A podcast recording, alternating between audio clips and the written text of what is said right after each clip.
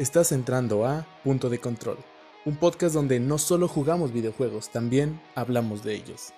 Comenzamos.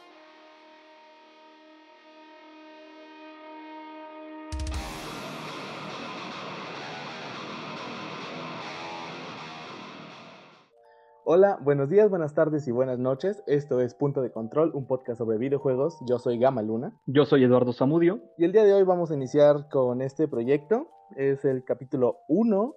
Bueno, técnicamente es el piloto, pero no hay nadie que nos dé presupuesto, entonces capítulo 1 directo. Como ya escucharon, estoy con Eduardo Zamudio. Hola, ¿cómo estás? Muy bien, muy bien, Gama. ¿Y tú? Pues bien, aquí intentando entrar al mundo del famoso podcast. Es algo nuevo, es algo interesante.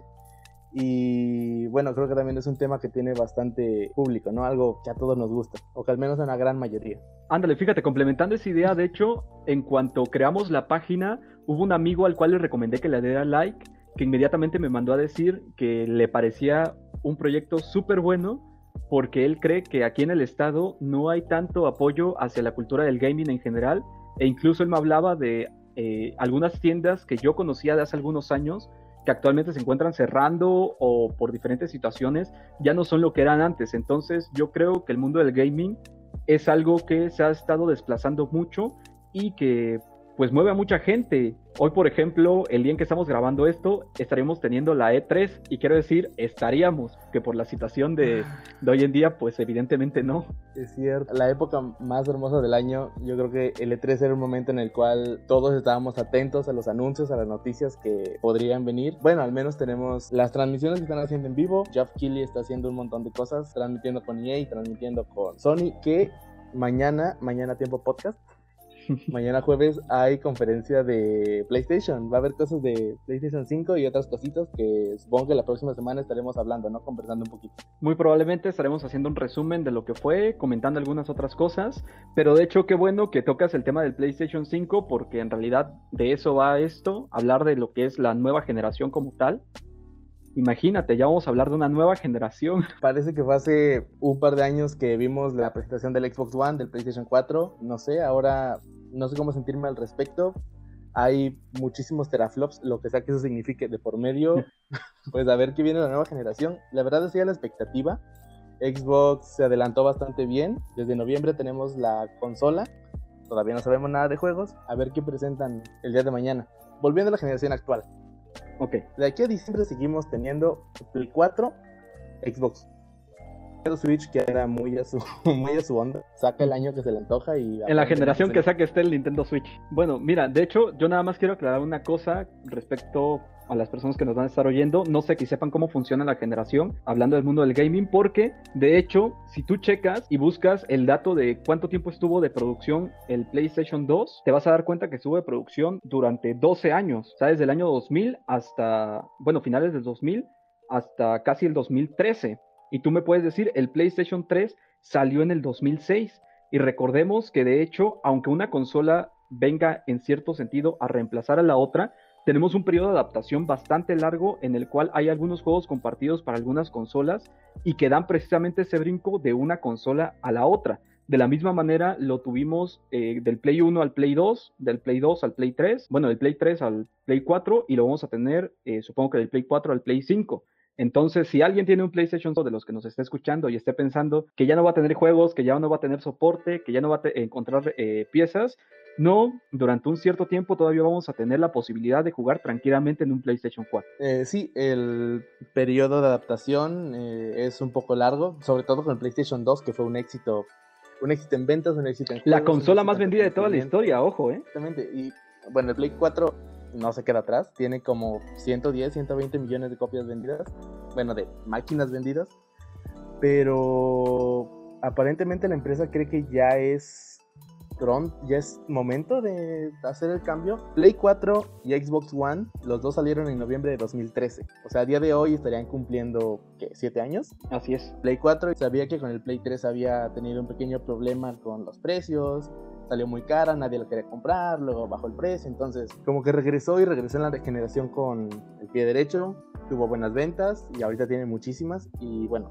Xbox One es otra historia, ¿no? Tuvo un tropiezo desde el inicio, no vendió muchas, muchas consolas, ahorita ni siquiera hay un número fijo de cuántas son. En algún momento dijeron, ¿saben qué? No, nuestra dignidad no es no puede con tanto, ya no vamos a decirles cuántas llevamos. no te puedes quejar de algo que no sabes. Exactamente. Aún así creo que las dos lograron como que recuperarse. PlayStation logró sacar a pecho con los exclusivos, con su cantidad de copias vendidas. Xbox tiene Game Pass, algo que nunca habíamos visto. Y bueno, la tecnología actual nos lo permite. Pero me habías comentado que no crees que haya sido el límite de la, de la generación todavía, ¿no? Así es, mira, primero dos comentarios a lo que, a lo que dices. A mí me tocó vivir bastante, bueno, no voy a decir bastante de cerca, pero justo cuando comenzaron a salir los rumores de la nueva generación, hablamos de PlayStation, de, perdón, de la generación actual en comparación con la generación pasada, estamos hablando de PlayStation 4 y de Xbox One, eh, estábamos de vacaciones cuando comenzaron a salir los rumores. Entonces yo estuve todo el día metido en el teléfono checando todo eso y cuando, eh, cuando supuestamente iban a anunciar la nueva generación, nadie se lo creía. De verdad, nadie, nadie creía que se fuera a sacar una nueva generación. O sea, vimos como que bosquejos de lo que sería el PlayStation 4 y el Xbox One y todos dijimos así como, no es cierto, eso es irrisorio, ¿cómo lo van a sacar ahorita? Es muy pronto para que saquen una nueva generación y ¡pum! Como a las dos, tres semanas de que se comenzaron los rumores, se sacó ya de hecho la confirmación de que se estaba trabajando en esa nueva generación. Ese es uno de los comentarios. Así es que hoy afortunadamente ya no estamos viviendo esa incertidumbre, ya estamos hablando directamente de que sabemos que va a haber una nueva generación, ya tenemos más que bosquejos simplemente. Y bueno, yo creo que esa es una parte muy importante porque siento que la consola como tal va a iniciar mucho mejor de lo que iniciaron con la generación anterior. Incluso recordemos que la PlayStation 4 no salió ilesa de, la, de cuando salió. Teníamos el tan llamado el pantallazo azul, que fue un problema que se resolvió posteriormente, pero estuvo presente al principio. Ninguna de las dos consolas salió totalmente limpia de, la entrada. Como Windows 7. como, básicamente todo. Este, ya tenemos cuestiones más confirmadas. Ya vimos la consola de Microsoft. Sabemos que las dos salen en diciembre de este año, a pesar de toda esta crisis pandémica tipo de Last of Us.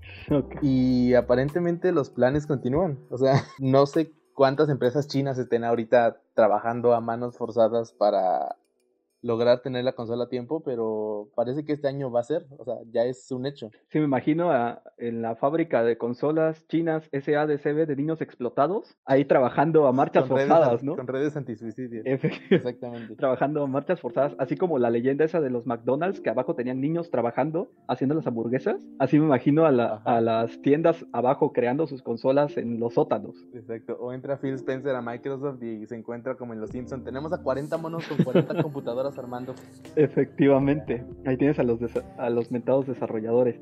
No, este, bueno, respondiendo un poco la pregunta que nos desviamos ahorita, sí, yo te decía que yo siento que la consola no ha alcanzado como que su máximo desarrollo, entendiendo otra vez esa parte de periodo de adaptación que vamos a sufrir de esta generación actual a la nueva, pero no sé, siento que a lo mejor puedes llamarme un poco nostálgico si quieres, pero que las dos generaciones eh, anteriores a la generación actual, estamos hablando de la anterior y de la anteanterior, siento que todo era como que muy novedoso, que todas, todas las consolas tuvieron un periodo de, de aprendizaje y de desarrollo interno dentro de la misma consola bastante grande.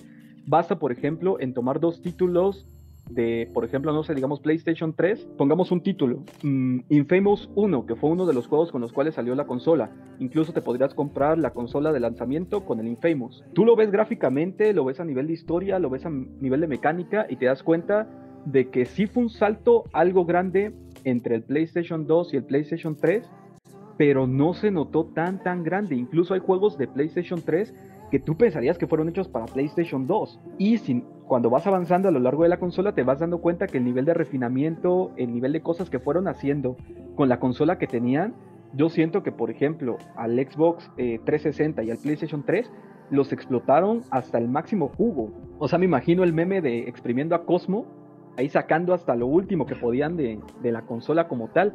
Y si nos vamos, por ejemplo, al brinco que se dio entre PlayStation 1 a PlayStation 2, como puede ser de el primer Xbox al Xbox 360, igual hablamos de un brinco generacional enorme, cosa que yo no vi, y creo que no me vas a dejar mentir, pero yo no vi del PlayStation 3 al PlayStation 4. Sí vimos una mejora gráfica quizás, pero no vimos una evolución tan tan grande o que nos presentaran algo de entrada totalmente nuevo. Yo siento que no es como que tal cual que la consola se esté quedando corta, sino que siento que son los desarrolladores los que ya se están comenzando a quedar cortos. Los estudios se quedaron muy estáticos en lo que estamos haciendo en Play 3 está funcionando, creo que deberíamos seguir haciéndolo en Play 4, pero ahora en HD y con más cuadros. Pero creo que también el, el cambio fue parte de una tendencia global. O sea, yo siento que la gente está diciendo, ya sé lo que es esto, ya sé lo que están teniendo en PC, yo quiero algo parecido, o sea, dame algo nuevo. Entonces yo creo que lo que está haciendo la gente ahorita es, necesitamos un cambio porque queremos que se vea mejor, queremos que se sienta mejor, queremos menos pantallas de carga. Por ejemplo, en Skyrim, en PlayStation 4, las pantallas siguen siendo bastante largas. O sea, a pesar de que es un juego de Play 3 y que lo portearon y que lo mejoraron y todo eso, siguen siendo pantallas bastante largas que duran un minuto, tal vez minuto y medio. Y bueno, entiendo que eso es muchísimo más rápido que lo que se hacía hace algunos años, pero si se puede mejorar hay que hacerlo. Además, ahorita están entrando el 4K, el HDR, los super mega ultra pixeles y un montón de cosas que ni siquiera conocemos qué significan, pero que lo queremos. Y creo que el cambio es más o menos por ahí. Además, a Xbox ya le urgía hacer un cambio porque a pesar de que tiene Game Pass y es una oferta muy buena, muy atractiva que me llama mucho la atención, es una razón de compra para tener un Xbox. Creo que se quedó muy corto en exclusivas. O sea, tuvimos que tuvimos un Gears, tuvimos un Halo, tuvimos Forza, que era de carros, y tuvimos Cuphead. Y creo que de todos Cuphead es el mejor. Entonces, es más, todos, a partir de ahora, todos vamos a hipotecar nuestras casas para hacer nuestros propios juegos. Y vamos a dibujarlos. Vamos a, dibujarlos a manos, efectivamente. La Xbox creo que tenía un buen producto, pero lo supo manejar mal y a pesar de Game Pass no puede lograr levantar, ¿no? Y la nueva Xbox, la Series X, creo que es una nueva imagen con la cual puede vender nuevos juegos y vender una nueva filosofía. Pues PlayStation no se quiere quedar atrás, quiere seguir vendiendo. Ándale, yo creo que, por ejemplo, en el caso de PlayStation sí sentiría que es una situación muy inercial, así como de, ah, Microsoft va a sacar otra consola pues órale, saca otra. Lo que sea que tengas en desarrollo, órale, sácalo. Que también preocupa. Preocupa porque no se sabe si se iban a sacar algo que sí estaban haciendo o lo comenzaron a hacer cuando se enteraron. Hemos visto a lo largo de las generaciones que la empresa que va perdiendo como que se levanta en la generación que sigue, ¿no? O sea, Play 2 ganó sin lugar a dudas la generación, pero luego viene el, el Xbox 360 y como que fue mucho mejor que el PlayStation 3, al menos en, en ventas y en atracción hacia el público. Y luego vino PlayStation 4 y le ganó al Xbox otra vez. Entonces siento que ahorita Sony está muy cómodo y dice, nosotros lo que tengamos lo vamos a vender y no va a salir. Mira qué bueno que, mencionas eso porque de hecho sí es cierto.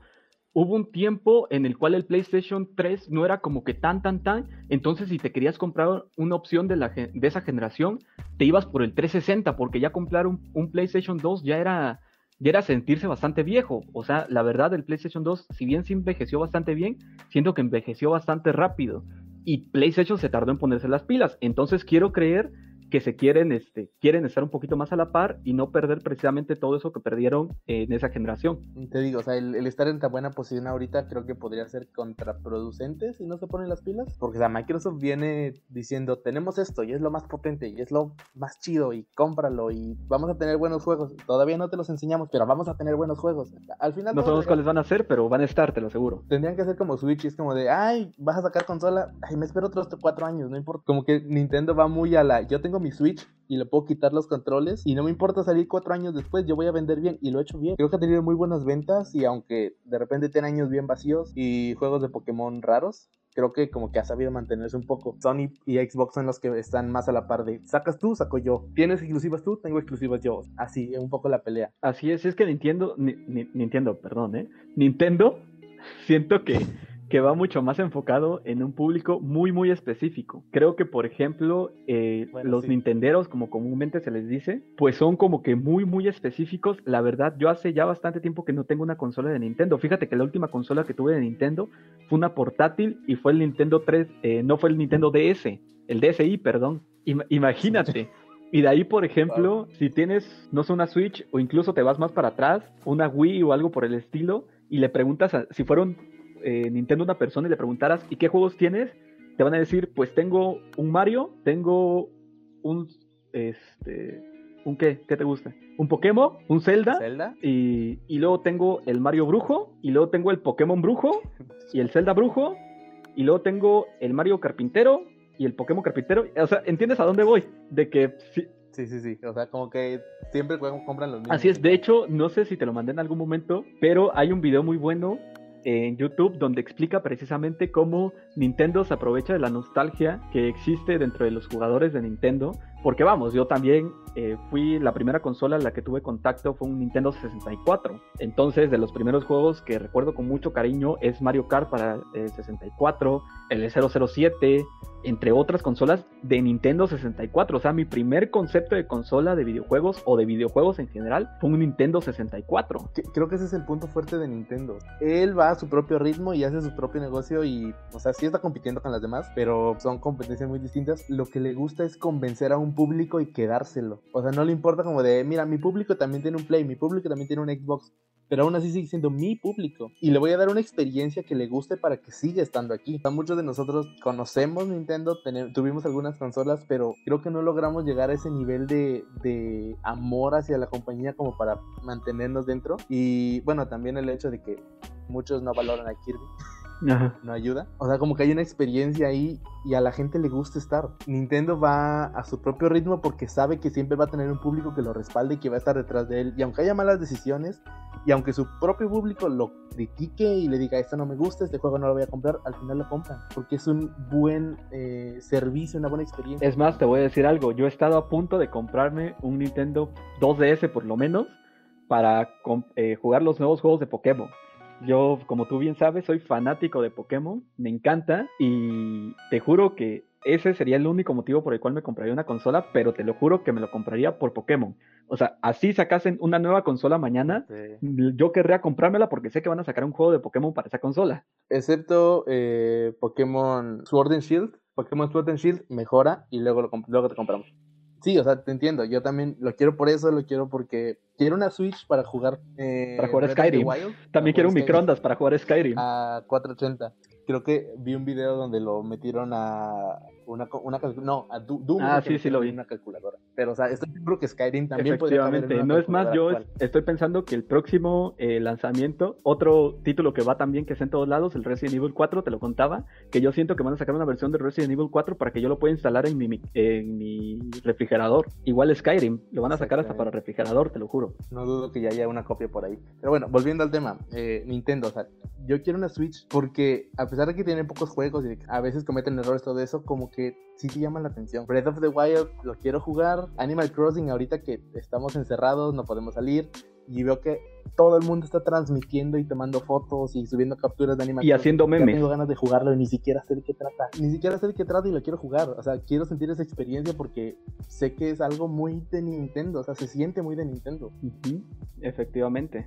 De esos pocos juegos donde donde Nintendo de verdad ofrece una experiencia nueva. Y qué bueno que tocas esto y que menciono lo de la experiencia nueva porque ya recordé una de las cosas que te iba a decir. Hablando de las generaciones pasadas y que siento, eh, esto refuerza un poco mi comentario del principio de que siento que los desarrolladores están quedando un poco estancados. Pensemos en algunos juegos que han marcado la historia del gaming en las generaciones recientes y nos damos cuenta de que fueron juegos totalmente innovadores. Tengo como cuatro ejemplos más o menos específicos, entre tres y cuatro. Bueno, cuatro que en realidad son tres. Imagínate que yo te llego y te digo que quiero hacer un videojuego donde el protagonista sea un tipo que tiene sueños con una mujer que se llama exactamente igual que su novia, únicamente varía un... Pero no es la misma, evidentemente, es, lo totalmente opuesto a su novia y que en realidad la chica con la que sueña es un demonio que se encarga de torturar a los hombres que no se quieren casar. Y te platico las dinámicas de juego donde tú vas a ir subiendo eh, unas torres y te vas a ir enfrentando a carneros y tu arma va a ser tu almohada. Suena una locura total y lo hicieron. Y es un éxito, o sea, incluso ya tuvieron un, ¿qué? ¿Remaster o segunda parte? Pues, Full Body, no sé, no sé exactamente qué es. Es algo así, pero sí, o sea, piénsalo, la verdad, los desarrolladores en ese momento se la sacaron como tal. Dijeron, ¿saben qué? Nos importa poco lo que se ha estado haciendo, nosotros queremos hacer esto, creemos que va a funcionar, lo hicieron y les funcionó, fueron muy atrevidos. Otros dos ejemplos que van más o menos encaminados en el mismo sentido. Uno es la serie Metro, que tanto me gusta a mí, considerando eh, Metro 2033, Last Light y Exodus. ¿Quién antes de Metro hubiera jurado y perjurado que un FPS podía ser mucho más que solo disparos. O sea, Metro, la verdad, reconfiguró lo que eran los disparos en primera persona. Nos mostró que se puede hacer mucho más que simplemente estar pegando tiros. Y el otro juego que ve en el mismo sentido es The Last of Us, ¿quién habría pensado que en un juego de zombies puedes meter una historia tan, tan cargada? Porque pensemos que The Last of Us pudo haber sido un juego de acción simplemente, donde la historia quedara en un segundo plano y te dedicase simplemente a matar zombies y a sobrevivir en un mundo de zombies. Y hubiera sido un buen juego de acción pero no, alguien en su momento dijo, ¿sabes qué? Quiero hacer algo mucho más grande, se atrevieron a hacerlo y le salió bien. Sí, incluso si a The Last of Us le quitas un poco el guion, creo que queda un poco genérico. Pudieron, haber, pudieron haberlo hecho diferente, sobre todo porque pensemos que Naughty Dog venía con el éxito que le supuso la serie Uncharted. Exacto, venía de hacer tres Uncharted seguidos que como que ya estaban ubicando más o menos las mecánicas, estaban reconociendo el terreno, se estaban afianzando y de repente vienen con una IP nueva y dicen, ¿sabes qué? Queremos hacer un survival horror de aventura. Efectivamente, o sea, en la trama. Te digo, se atrevieron. Y el último, el último que quiero, que creo que al margen de que lo podamos discutir en alguna otra ocasión, el tan odiado y tan amado en algún momento, Minecraft. Minecraft, mandó al caño todo lo que conocemos como videojuegos, rehizo un concepto totalmente diferente, que al margen de lo que puedas decir, hombre, fue lo más innovador creo que pudimos tener en la consola, en la generación pasada. Minecraft fue el indie. O sea, a partir de ahí es donde empieza la, escalada de estos juegos de bajo presupuesto. Bueno, al final lo compró Microsoft. Pero, o sea, estos juegos indies que dijeron, ¿sabes qué? Tengo una idea. No es lo típico, no tiene las mejores gráficas, pero tiene mecánicas bastante bien establecidas. O sea, fue el juego boom en el año 2013-2014, porque sigue siendo un juego que tiene cientos de jugadores, cada vez la experiencia se vuelve más grande, más compleja quizás, pero desde el principio fue un juego que uno te atrapaba sin tener historia, te gustaban las mecánicas siendo lo más cuadradas posible de una manera muy literal y bueno, o sea, Minecraft innovó en su totalidad y te digo esos cuatro o tres ejemplos de que en efecto los desarrolladores antes sí se atrevían a hacer cosas de verdad, o sea, de verdad, de verdad consistentes.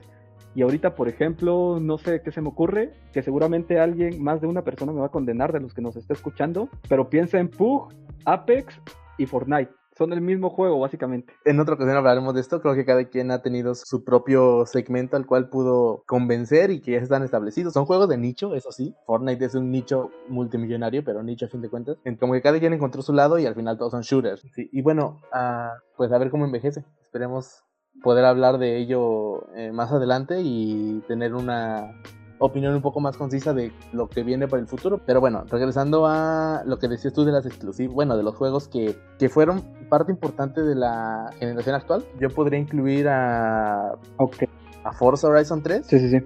el juego de carreras de Microsoft. Creo que es un juego que supo lucir al máximo toda la potencia gráfica de esa, de esa consola, que además tiene bastantes mecánicas interesantes, o sea, es un juego de carreras, pero es un juego de carreras que se siente bastante especial. Además, está en Australia, tiene playa, tiene desierto, tiene selva, tiene muchos entornos que como que te permiten jugar un poco con el entorno, te permite crear nuevas formas de carreras y cosas por el estilo. Y bueno, creo que es uno de mis favoritos de Microsoft ahorita junto con Cuphead, que también es un indie que estalló bastante bien, ahorita está en Switch. Otro juego que también creo que es bastante importante, bueno, dos, dos juegos son bastante importantes ahorita para PlayStation es Horizon Zero Dawn que dicen que ya está para hacer una trilogía y The Last of Us parte 2. Eh, ambos han sido los lanzamientos más recientes que pueden tener un éxito. The Last of Us el lanzamiento está muy cerca y seguro va a haber una versión para PlayStation 5 super super 4K y el show. Entonces, creo que son apuestas bastante interesantes. O sea, también está Bloodborne, que siento que fue un buen juego, también está Dead Stranding, que aunque muchos no entienden a Kojima, creo que fue un experimento interesante, fue un indie con muchísimo presupuesto básicamente. Y pues hay juegos que, que esta generación como que dieron bastante brillo. Devil Within 2, o sea, Devil Within 2 creo que es la cúspide del survival horror actualmente. Creo que fue uno de los mejores juegos de terror de la generación actual. Y no sé si sí vaya a cerrarse la trilogía, porque se supone iba a ser una trilogía según Mikami. Tiene muy buenas bases, muy buenas mecánicas, la historia es buena y sí te da miedo. O sea, yo estuve jugando en las noches y había momentos en los que aparecía un enemigo y yo decía, no puedo con esto, apagaba la consola y me iba a dormir. Efectivamente, de hecho, nada más comentario. Y creo que aquí está un poquito a lo que voy. De esos juegos, tres nacieron en la generación pasada. El punto es de que, por ejemplo, Devil Within, de hecho, también cuando salió el primero, fue como que, wow, o sea, todos dijimos, oye, esto sigue un poco vigente. Sobre todo porque, pues, uno de los representantes que tuvimos al principio de Survival Horror fue eh, Silent Hill, y bueno, todos sabemos lo que pasó después del PT, pues ya no tenemos Silent Hill, básicamente. Y luego el otro representante antiguo, por así decirlo, era Resident Evil, que como ya siempre comento, a partir del Resident Evil 4 mandaron al caño lo que era el survival horror y se dedicaron a juegos de acción. Entonces, y, y Mikami, que estuvo en de hecho, Resident, es el que está ahorita a cargo de Devil Within. Fue de los pocos juegos que de verdad me atreví a comprarlo en preventa porque yo dije, no sé, no he visto trailers, no he visto análisis, no he visto nada, pero lo voy a comprar porque sé que va, sé que va a estar bueno simplemente por eso. Y de hecho, totalmente de acuerdo. Me acuerdo mucho del primer juego, había una parte donde si tú interactuabas te quedabas viendo un espejo pero no te sacaba automáticamente. Tú te podías quedar si querías media hora viendo al espejo. Y tenía un factor de aleatoriedad donde salió un enemigo del espejo, pero no sabía si iba a salir a los 3 minutos o iba a salir a los 30. Y la primera vez que lo jugué, me salió como a los 15, a los 15 segundos de estar viendo el espejo. Y te juro que di uno de los gritos más grandes de mi vida. Llegar a un espejo y saber que no hay claro de luna, como que te dice que hay algo de peligro, ¿no? Devil Within creo que tuvo bastantes cosas que ayudaron a que fuera un gran juego y muchas personas no lo han jugado. Estuvo Mikami, estuvo Ikumi Nakamura, la waifu del, E3 pasado, estuvo desarrollando el arte, eh, tuvo buena música, tuvo un buen ambiente y creo que disfrutó bastante bien la, tecnología de la generación pasada y de la, de la actual. Eran juegos pequeños, que será unas 15, 18 horas, pero mantenían un buen ritmo. Entonces, si pueden comprarlo, si pueden comprarlo y jugarlo, jueguenlo. Yo lo encontré en una tienda departamental que no diré el nombre, pero es naranja con azul. Como que hay buenas ¿El 2? Sí, el 2, en 350 pesos. Sí, o sea, nuevo, en caja y una experiencia hermosa. Ya un poco para ir concluyendo, me gustaría que me dieras tus opiniones acerca de qué crees podría venir en la generación que tenemos ya a la vuelta de la esquina. ¿Qué hizo falta en esta generación para que pudiera explotar y decir ya, dimos todo? Yo siento que lo que le hizo falta fue un The Last of Us en el sentido de lo que significó The Last of Us en la generación pasada. O sea, la cúspide, la cúspide, la cúspide de un videojuego como tal. O sea, creo que The Last of Us estableció muchos, muchos parámetros para considerar el día de hoy un videojuego bueno. Y no creo esta generación presente haya tenido un juego que sorprendiese tanto, que diese tanto de qué hablar, que, o sea, a ver, tú puedes, por ejemplo, pensar en juegos como el tan mentado Resident Evil 7, que divide tanto a fans como a no fans en opiniones de si es o no es, pero tú piensas en The Last of Us, o sea, nadie, nadie, ni el más fan de Microsoft te puede decir que The Last of Us es malo. O sea, ningún otro juego ha juntado más a las masas, a mi parecer, al margen de que podamos interpretar eh, GTA V, pero creo que ningún otro juego ha juntado más a las masas de esa manera y ha hecho que un juego sea considerado como de lo mejor del año por todos. Incluso yo diría que hay un muy, eh, hay un grupo de personas que sí consideran que GTA V no debió haber sido el juego del año, debió haber sido eh, The Last of Us definitivamente. Siento que eso le faltó a la generación. Un juego que marcara un antes y un después en la misma. ¿Y qué crees que viene en la generación que tenemos ya a la vuelta de la esquina? Yo creo que muy probablemente nos vayan a presentar la consola ya como tal, o sea, algo un poco más de lo que ya conocemos, pero creo que Sony siempre ha hecho lo mismo, que es sentarse más no en la consola como tal, sino en lo que te va a ofrecer en los juegos. Ya ves que, bueno, ya sabes, ya te había comentado en algún momento que el nuevo eh, Resident Evil se va a presentar precisamente junto con el PlayStation 5. O sea, van a estar trabajando muy a la par.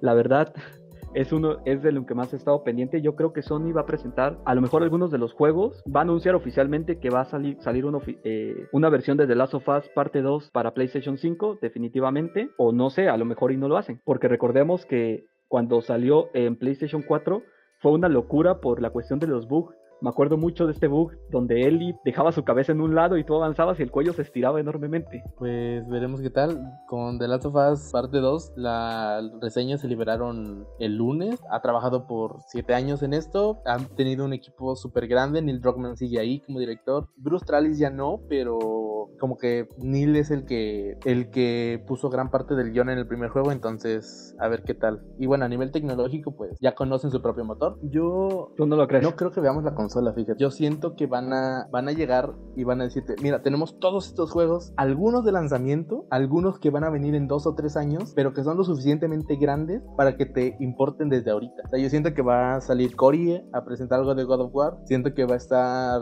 Guerrilla con un nuevo Killzone o con Horizon, la segunda parte, y siento que tienen algo bajo la manga. O sea, no sé si es Resident, no sé si es algún otro juego. Se rumoraba mucho de Silent Hills. pero lo dudo mucho. Konami no va a soltarlo y menos cuando Sony está trabajando con Kojima. Entonces veremos qué tal. En cuanto a la generación actual, yo, yo creo que tiene mucho por dar todavía. Por eso el proceso de adaptación va a ser de dos años, tal vez un poco más. Pero siento que muchos estudios, como ya te había comentado fuera de podcast, ya están siendo limitados por la tecnología actual. O sea, siento que Naughty Dog, que Santa Mónica, dijeron, tenemos un juego, pero llega hasta acá y hasta acá lo vamos a hacer. Podemos hacer más, pero la consola no lo va a aguantar. Siento lo mismo con Rockstar y Red Dead Redemption 2. Y tal vez eh, hasta... ¿A qué te refieres con que no lo voy a aguantar? ¿Estamos hablando gráficamente o...? Gráficamente, o sea, me refiero a que algunos estudios ya ven que la consola no tiene la potencia gráfica para explotar todo lo que ellos quieren ofrecer. The Last of Us y Red Dead Redemption 2 ya van a venir en dos discos porque la consola actual lee Blu-rays y el Blu-ray nada más resiste 50 GB, entonces los juegos de 100 gigas necesitan dos discos, más la actualización de día 1, entonces como que no podrían mantenerse teniendo dos discos, tres discos en la, en la generación actual. Y aparte, la máquina creo que ya no puede más. Creo que la más fuerte de todas las actuales es la Xbox One X, pero incluso esa creo que como que ya podría estar quedando un poquito limitada en comparación con lo que viene ahora. O sea, hemos visto que tiene super quién sabe cuántos gigas de RAM y un procesador rapidísimo y quién sabe cuántos teraflops que no sé qué significan. Entonces, siento que el cambio es porque el público quiere nuevas formas de disfrutar, aunque no las terminen de entender todas y los estudios dicen te la queremos dar pero la consola actual ya no aguanta o sea necesitamos más tecnología para poder dar más. Y tal vez al principio no lo van a lograr. O se ve igual pero a 120 cuadros. Como que va a ser un proceso y más o menos a la mitad o al final de la generación es cuando vamos a sí de hecho me gustaría ver una curva de aprendizaje bueno no de aprendizaje sino de evolución dentro de la misma consola de la nueva generación. O sea sí me gustaría ver un juego que a lo mejor se parezca mucho a algo de PlayStation 4, pero que después con el tiempo se vaya evolucionando y si tengamos ese precisamente ese explote que tuvimos en las, en las generaciones pasadas, o sea, esa evolución que tuvimos y que hemos estado teniendo, que yo siento que de verdad ya es bastante complicado. Situémonos, por ejemplo, en antes de los 2000, cuando sacar un juego era innovar totalmente porque no había muchos juegos para competir, pero ya después del gran boom que tuvieron los videojuegos, pues yo creo que ahorita sí ya están un poco más complicados, pero sí, sí pediría bastante al, al dios del gaming que por favor tuviésemos esa evolución que hemos visto en otras consolas, que hemos visto en otras generaciones y que en esa generación no la tuvimos. Mañana veremos un poquito de lo que la generación nos presenta, el resultado resultado final lo vamos a ver hasta dentro de unos años. Esperemos sigan con nosotros para poder discutirlo, para regresar a este capítulo y ver qué tan acertados o qué tan equivocados estábamos y no sé, esperemos haya una buena experiencia. Bueno, y estamos de vuelta en punto de control. Tuvimos una plática bastante interesante sobre la generación actual, sobre lo que veremos dentro de muy poco, pero ahora vamos a hablar de cosas un poco más cercanas y lamentables, al menos para Latinoamérica, porque esto no aplica nada más para México, también creo que para Chile y Argentina ya pagaba y Colombia me parece. De seguro ya lo saben. El primero de junio empezamos y va a ser una constante los impuestos a servicios digitales. Obviamente esto no trata solo de videojuegos, también habla de servicios como Netflix, ah, Spotify, Mercado Libre y otras cuestiones. Sí, de hecho yo creo que es muy importante platicarlo porque es una realidad que ya van a vivir, en las que van a nacer la próxima generación, o sea, ya lo vamos a ver y sí me gustaría recalcar que de hecho no es un tema tan tan nuevo. Yo recuerdo desde hace mucho, mucho tiempo que ya se manejaba el querer implementar unas, sobre todo en Estados Unidos, el querer implementar un impuesto especial al, específico a los videojuegos y un impuesto específico a los videojuegos. Sabemos perfectamente que el mundo de los videojuegos no es de los más valorados en toda a nivel sociedad. Entonces era una propuesta que lleva mucho tiempo impulsándose y que hoy pues vemos materializada de cierta manera.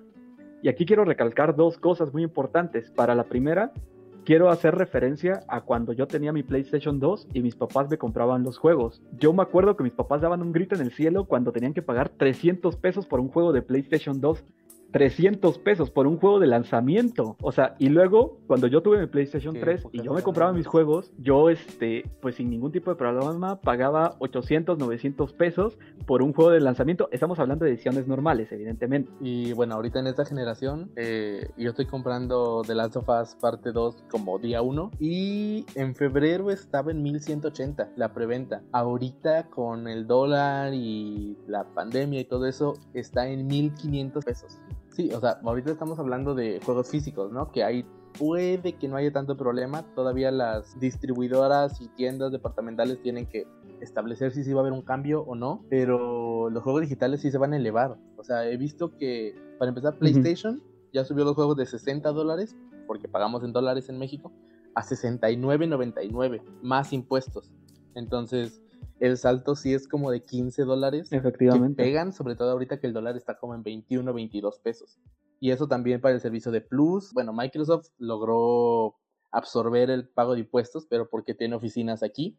PlayStation opera desde fuera y ya nos da como que una extensión, pero no tiene eh, un domicilio fiscal en México que permita absorberlo y también no sé si quiera. Yo lo pensaría también por aquellos que tienen las consolas que únicamente aceptan juegos digitales, o sea que ya no tienen herradura para un disco. A ellos sí les pega al 100%. Ay, sí es cierto, el Xbox. El Xbox One S, All Digital, es el Xbox One SAT. Efectivamente, o sea, ellos sí no, tienen ni para dónde moverse. Bueno, que no le va a pegar tanto, Nintendo Switch que todos sus juegos nunca bajan de precio. O sea, Breath of the Wild salió en 2017 y sigue estando en 1400. Tendrá su, punto bueno y su punto malo. No es nada más para los videojuegos. Eh, ya pagó, pegó a varias cosas, pero creo que los videojuegos es el que más duele porque es uno de los servicios o de los eh, consumos más caros y que ahora que encima de lo caro que son tenga un impuesto, como que en primera va a regresar la piratería. No Vamos a regresar a, chipear las consolas. La forma de que la piratería regrese. A llevarle un taller de dudosa procedencia, que le metan manos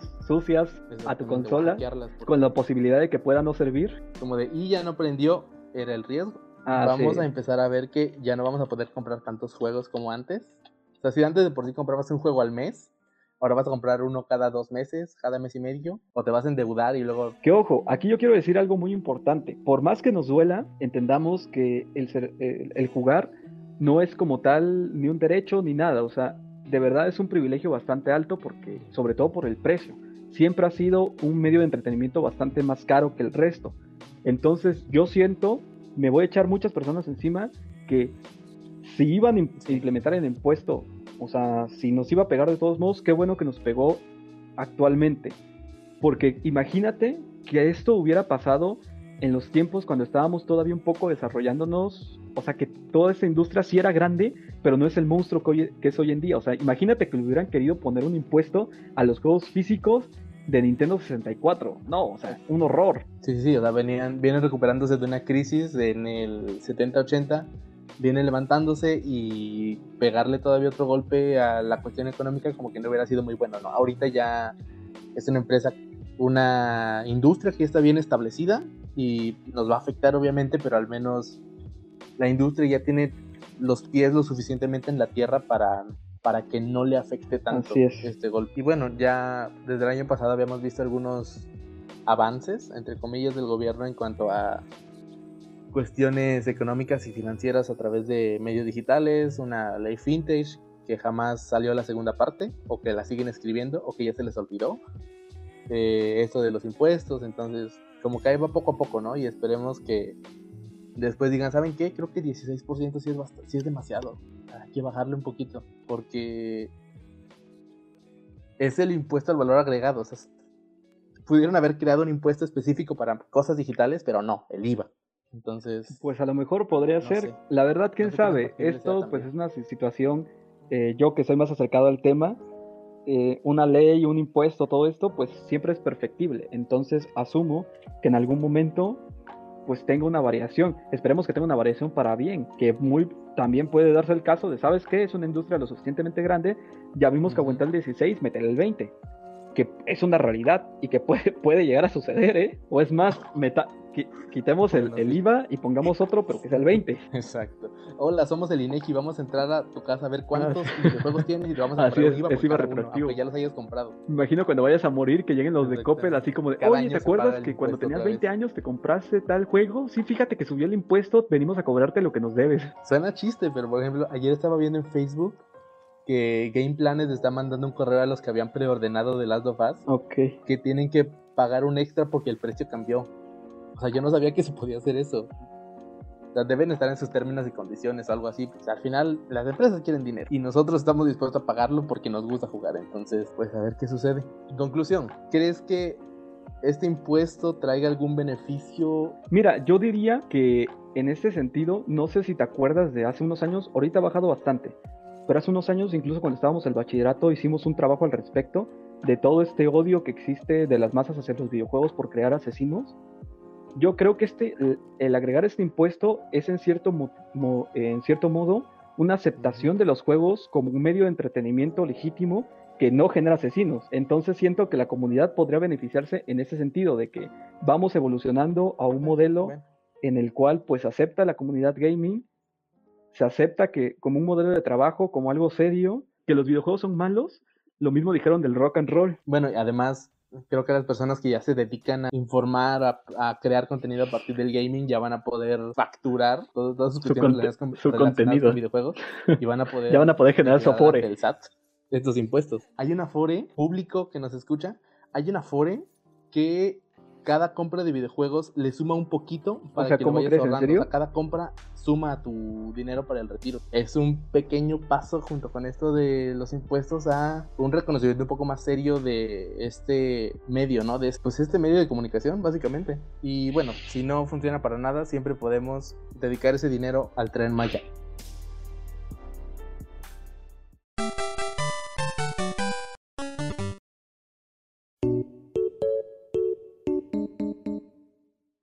Ya hemos hablado de generaciones, hemos hablado un poco de impuestos y de todo el dinero que ahora vamos a tener que gastar extra todavía para videojuegos. Creo que ha llegado el momento de el spam de nuestras redes sociales. Recuerden que tenemos nuestra página de Facebook como punto de control, que estamos en Instagram como punto de control podcast y en Twitter como punto de control P, porque no me dejó poner podcast completo. Entonces, punto de control P. Ah, a mí me encuentran como Gama Luna para las personas que me puedan conocer, de los que me escuchan, saben que a mí me gusta mucho escribir. Entonces yo escribo algunas historias, las grabo y las subo a un podcast específico. Me pueden encontrar en Anchor, en Spotify y en todos los demás como sin comentarios. 5, escrito con el número 5. Estamos diciendo que es el número 5, comentarios. Así directamente es un podcast con Eduardo Zamudio y también pueden buscarme en Facebook como sin comentarios, igual escrito con 5 con el número 5, Mentarios Podcast. De todos modos vamos a dejar todas nuestras redes sociales, las redes sociales del podcast y las redes sociales de Sin Comentarios en la descripción de este capítulo. No se olviden de escucharnos la próxima semana. Vamos a hablar de lo que presente Sony, lo que sea que vaya a presentar, estoy seguro que va a ser bastante emocionante. Y si tenemos la consola, va a explotar todo Internet. Ah, si llegaron hasta este punto, por favor comenten en cualquiera de nuestras redes sociales. Spider-Man viene en varios colores, sí. y bueno, si, si no llegaron a esta parte, pues esperamos que las siguientes sí lleguen, aunque no lo van a escuchar. Bueno, pues con esa amenaza los dejamos. Adiós, Gama. Hasta luego. Adiós, Sam. Hasta luego.